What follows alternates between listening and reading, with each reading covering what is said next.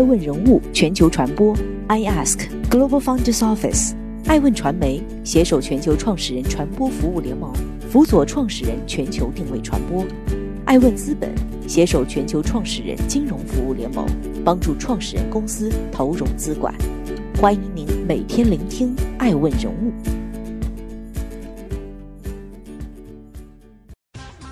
Hello，大家好，欢迎大家的守候。本期播出的爱问人物是马化腾，窦娥冤大结局，追忆小马哥发家史。一周过去了，窦娥冤事件终于迎来了大结局。二零二零年七月十号，腾讯表明已向老干妈一方当面致歉，并表示后续双方将积极探索并开启一系列正式合作。为此，腾讯与老干妈携手发表了联合声明：一。感谢贵阳公安对于此案件的高度重视和积极行动，让犯罪嫌疑人得以快速落网。腾讯已向法院申请撤回财产保全申请及本案诉讼，并就合同诈骗行为已向贵阳公安报案。腾讯和老干妈双方后续将积极配合相关法律程序的推进。二，过去数日内，腾讯和老干妈双方进行了深入沟通，双方已厘清误解，对于事件过程中的种种误会和欠妥之处。腾讯已向老干妈方面当面致歉，后续腾讯将进一步完善相关流程，未来双方也将积极探索并开启一系列正式合作。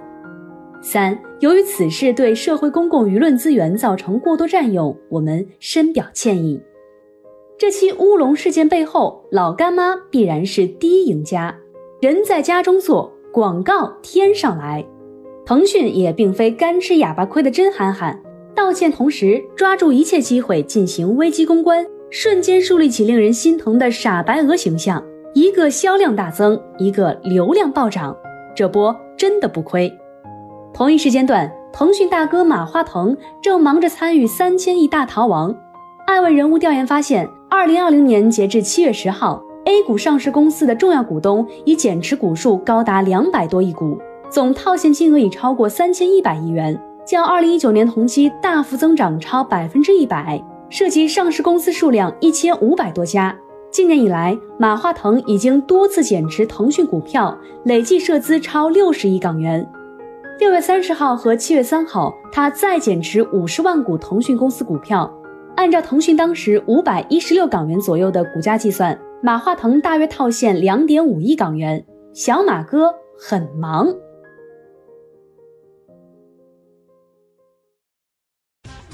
欢迎继续聆听《守候爱问人物全球传播》，正在播出的爱问人物是马化腾，网聊的女装大佬。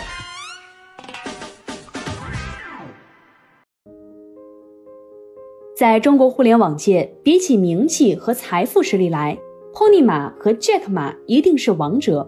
一九七一年，马化腾出生于广东省汕头市，父母是港务局的职员，他还有一个姐姐。一九八四年，深圳经济特区成立的第四年，马化腾十三岁，姐弟俩随父母定居深圳。一九九三年，马化腾大学毕业后进入传呼行业龙头老大润讯，他从工程师做到了开发部主管，那里是马化腾打磨自己的炼金厂，是马化腾眺望世界的垫脚石，也是梦开始的地方。一九九八年，马化腾辞了职，与同学张志东合资注册了深圳腾讯计算机系统有限公司。之后又吸纳了三位股东：曾李青、许晨烨、陈一丹。他们在深圳借朋友的一间舞蹈室创业，电脑上方还吊着浮夸的 disco 大灯。一九九八年，李彦宏还没回国，刘强东正在中关村卖光盘。那一年，三十四的马云还在北京跑业务。又矮又瘦的他骑着自行车挨家挨户推销自己的黄页，大部分人连门都不给他开。两次创业失败后，马云要离开北京。临走前那晚下了雪，他带着团队在小酒馆痛哭，唱起了《真心英雄》。如今的互联网大佬们在那些年里可谓饥寒交迫、忍辱偷生，他们深夜饮酒，杯子碰在一起，都是梦破碎的声音。一九九九年，腾讯公司即时通信服务 OICQ 开通，与无线寻呼、GSM 短消息、IP 电话网互联。马化腾曾在香港大学回忆当年创业时说：“最开始没人聊天，我自己要陪聊，有时候还要换个头像，假扮女孩子，得显得社区很热闹嘛。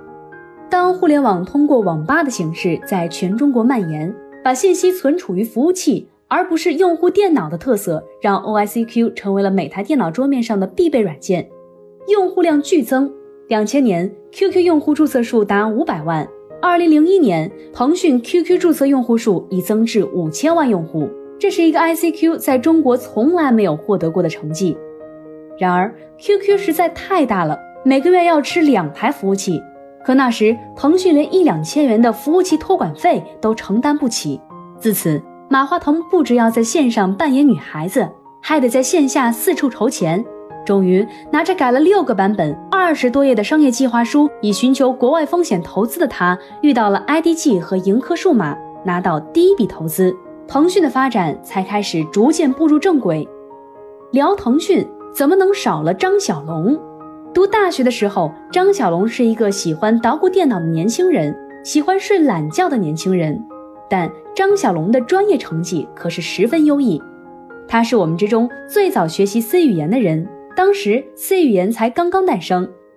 张小龙的同学张替远回忆，除了软件之外，张小龙对硬件也很在行。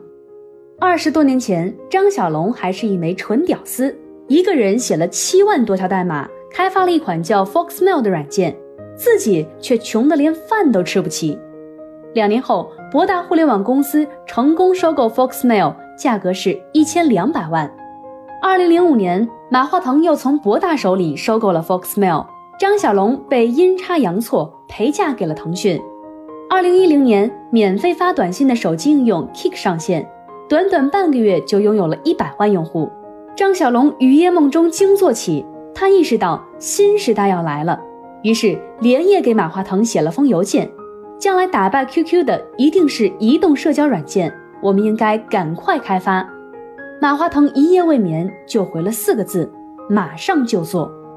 为了让打败马化腾的是马化腾，而不让其他人抢占先机，张小龙想起大学读弗洛伊德说过的一句话。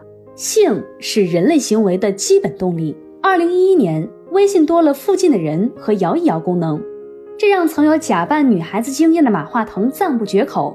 二零一九年一月，微信上线整整八年，共计十亿人享受了这个极简社交软件带来的狂欢与便捷。QQ 逐渐淡出人们视野，微信成为了国人新的生活方式。最终是附近的人战胜了女装大佬，是腾讯。打败了腾讯。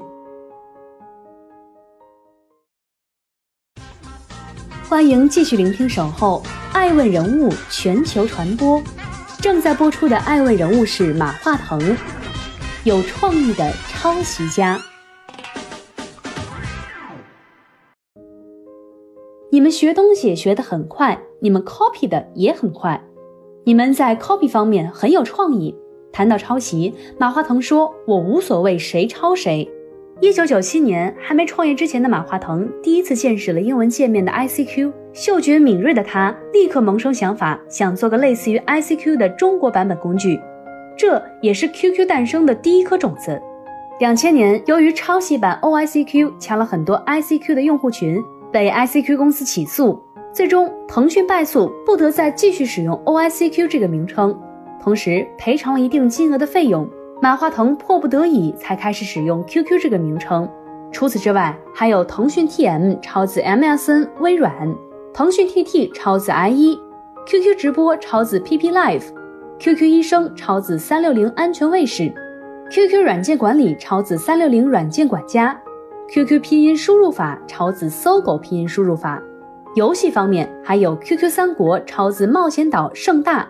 QQ 飞车抄自跑跑卡丁车世纪天成，QQ 西游抄自梦幻西游网易，QQ 英雄杀抄自三国杀，QQ 炫舞抄自劲舞团九游，穿越火线抄自特种部队。腾讯的确抄得很有创意，且无论怎么抄都能贯彻自己的作风，免费进门掏钱吃饭。单从游戏来说，二零零七年腾讯代理穿越火线。雷神 M 四以一袭银色枪身，附带绚烂光芒，引爆全区全服。直到现在，仍然还有玩家为了情怀购买雷神 M 四枪模。二零零八年，腾讯推出 QQ 炫舞，一个在网络上听歌跳舞的免费游戏。只不过进入游戏后，宠物、皮肤没有一样不要钱。二零一一年，腾讯牵手英雄联盟；二零一五年，天美工作室推出王者荣耀，同样是卖皮肤赚得盆满钵满。五年前最赚钱的游戏还是网易的《梦幻西游》，每月流水九亿。到了今天，王者荣耀每天的流水就超过二十亿。腾讯这家以网络社交为主业的企业。俨然也已经成为最大的游戏公司，从卖会员到卖黄红绿钻，再到抓住一切机会卖皮肤，腾讯的这种模式与用户之间形成了一种特权售卖关系，使其从一个纯炫耀的象征变成了一种优质生活的标志，成就了统一的会员身份优越感。除此之外，马化腾还秉承极简主义，从优化改良后的小清新 QQ 邮箱，再到堪称简约艺术作品的微信。从情怀墓志铭穿越火线，再到仅保留英雄联盟精髓的王者荣耀，马化腾曾说过，哪怕一个按键可以少按一次，哪怕软件界面快一秒，都是有价值的。互联网界的拷贝忍者，产品界的塞拉斯，电子游戏界的复读机，谩骂声如潮水一般袭来。马化腾在紧急召开的内部会议上，保持了长达一刻钟时间的沉默，最后却只是小声逼逼了一句。他们怎么可以骂人？就连吴晓波为马化腾亲传的《腾讯传》里也有所记载。马化腾精力交瘁，甚至开始怀疑自己的产品信仰。谈到马化腾的信仰，大概可以美其名曰“微创新产品哲学”。艾问人物认为，即便有太多人谩骂马化腾的抄袭嘴脸卑鄙可耻，但你不得不承认，腾讯把抄做到了至善至美。你的确难以找到第二个比腾讯更优化、更便捷的客户端。二零一四年三千中国家族财富榜中，马化腾以一千零七亿元荣登榜首。二零一五年福布斯中国富豪榜发布，以一百七十六亿美元位居第三。二零一八年五月，福布斯十大最具影响力 CEO 排名之中，马化腾位列第十。二零一九年，马化腾以两千五百四十五点五零亿元财富值位列二零一九福布斯中国富豪榜第二名。截至今日，腾讯市值已经突破五点二三万亿港元。作为马化腾惺惺相惜的知音，张小龙感慨道：“万物之中，希望至美。”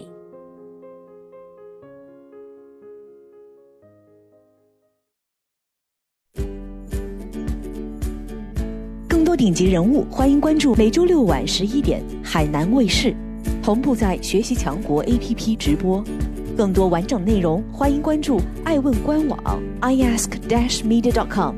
更多精彩内容，也可以搜索爱问人物抖音号 iaskleaders。爱问人物全球传播，iask Global Founders Office。